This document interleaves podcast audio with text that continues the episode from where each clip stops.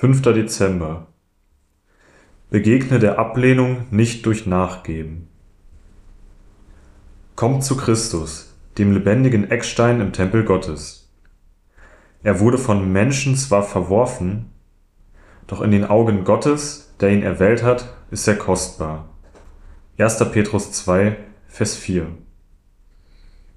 Pastor, ich bin ein Versager, eröffnete mir ein Schüler ganz deprimiert. Er erzählte, dass er so gerne ein berühmter Fußballspieler geworden wäre, aber von der Mannschaftsliste gestrichen wurde. Statt als Sportler im Rampenlicht zu stehen, musste er sich nun mit seiner Rolle als Musiker einer Band abfinden. Und verglichen mit den beliebten Fußballstürmern galten Klarinettenbläser an seiner Schule natürlich als Versager wie dieser Junge wendet heute eine große Mehrheit von Menschen diese Strategie gegen Ablehnung an. Sie geben dem System nach. Sie verstärken ihre Bemühungen nach Anerkennung, doch die unvermeidliche Ablehnung der anderen lässt sie glauben, dass sie tatsächlich nicht liebenswert und annehmbar seien. Das System sagt, dass nur die Besten, Stärksten, Schönsten und Begabtesten innen sind. Und wer nicht unter eine dieser Kategorien fällt, wie die meisten von uns, ist out. Und wir unterwerfen uns in Bezug auf unseren Wert dieser falschen Einschätzung der Gesellschaft. Als Folge davon leidet ein beträchtlicher Teil der Bevölkerung unter Minderwertigkeitsgefühlen und Selbstverachtung. Ein solcher Mensch kann in seiner Beziehung zu Gott Probleme haben. Falls er Gott die Schuld für seinen Zustand gibt, wird er ihm kaum vertrauen können.